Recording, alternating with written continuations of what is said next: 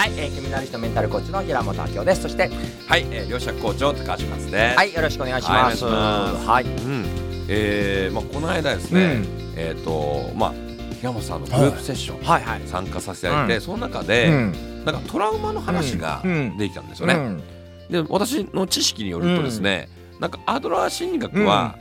トラウマがないという話を、まあそういう理論をねうん。言ってるはずなんですけども、はいはい平本さんの場合ってトラウマが扱うじゃないですか。はいはいはいその違いというかあどっちがなんか正しいのか見方の違いなのかちょっとその辺り教えていただなるほどい。い質問ですね、はい。まあ、実はまずはうんうん日本で知られてるアドラーっていうのはうん本当にごくごくうんうん一派に過ぎないんで、はい。私がアメリカでアドラーのアドラーの大学に行った時は、はい。全ての流派がトラウマを否定するわけではないんですよ。あそうなんですそうなんですよまずは。うん。うんうんで、えー100歩譲ってそうは言っても私も日本のアドラーって割と自分が好きなうん。流派の一つなんで、はい。それにもかかわらずなんで私が、えートラウマを想定するかというと、えー認知論っていう考え方に基づく。認知論。認知論っていうのは、うん自分のものの見方で世界を見ているあ例えば私はトラウマがあるからうん無理なんですっていう人に、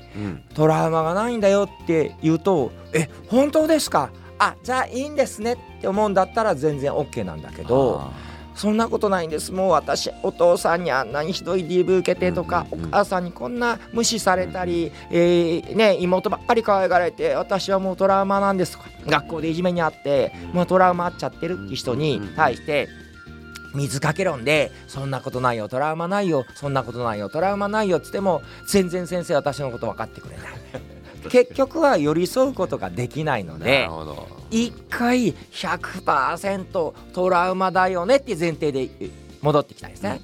で例えばその小学大体アドラー10歳ぐらい子ど、えー10歳ぐらい小学校5年生ぐらいまでに自分の性格が形成されるって言われてるんですけど、その時に例えばお父さんに怖い目にあったら上長の人を見るとなんかわかんないけどビクビクする、うん学校の先生でも会社入っても、うん大人になって。もうん。もしくはお母さんが感情が気まぐれですごく優しくしてくれたり冷たくしたりする時にいつもお母さんの顔色を伺っていなきゃダメになっちゃったら大人になっても周りの顔色ばっかり見てなんか怒ってんじゃないかとか機嫌悪いんじゃないかとか気にしてしまう。それが、えー大人とか、えー第三者ではともかく親友とか友人ですら顔色を伺ったりとか怒ってんじゃないかとかビクビクする。つまり10歳ぐらいの時に経験したものが全部に反映しちゃってる可能性があるんででそれをトラウマじゃないって言われるぐらいだったら、トラウマだよねっていう体にしておいてうん。一回あの時の子供時代に遡って、うんうん。一番その始まりの場面どんな場面って言ってあそういえばお母さんがなんか急に喜んだり急に私のこと無視して妹ばっかりした場面だったり例えばあなた女の子なんだからこうやってきちんとしなさいとか、うん。みたいに言われたシーンありありと思い出して、はい。あの時言えなかった感情をお母さんそのままの私を認めて受け入れて泣きながら全力でうん。あの時言えなかった怒りを出し切る。はい怒りを出し切ると実は本当は寂しかった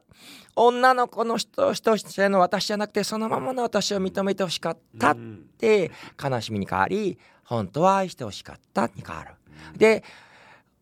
怒りを押し殺したままビクビク怖いまんまだから常に人と距離壁ができちゃうんだけど本当は怒りを出し切ってうん悲しいそして本当愛してほしいに変わった瞬間そっか本当私そのまんまの私愛してもらいたかったんだ。うん。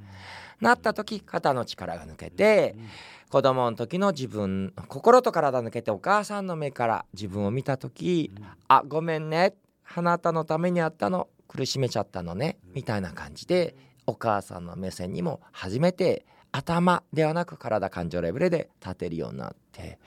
そうすると今まで一人で勝手にビクビクしてたり人人目を気にしたのがいろあん時のお母さんの立場立ったから実は誰も私のことをね、怖がらしてるわけでもないし愛してくれてるんだと思うとやる。つまり10歳の時に立ち上って解決するからこそ本人は納得感持てる。で私はそれがトラウマと言おうがトラウマと言わなかろうがどっちでもいいんですよ。本人がトラウマと認知してるならその体で解決していればいい。っていうその感じですねそうなんです私もね、そのあたりちょっと葛藤しててですね、はいはい。まあアドラーではトラウマはね、うん。ないと言ってるけど、私も実際トラウマ扱ってるんですね。ね。扱ってやって解消してるので、うん。あれ？どっちなんやろ、うん。みたいな感じで、うん。でも結局まあトラウマってこう名詞化してうん。決めてるのは人間勝手に決めてることなので、はいは結局問題はその方のうん。悩みとか問題解決すればいいことなので、はい。まあどっちでもいいんですよ。どっちでもいいですね。結局どっちでもいいってことがはい。今聞いてて分かりました。よかったはい。ありがとうございます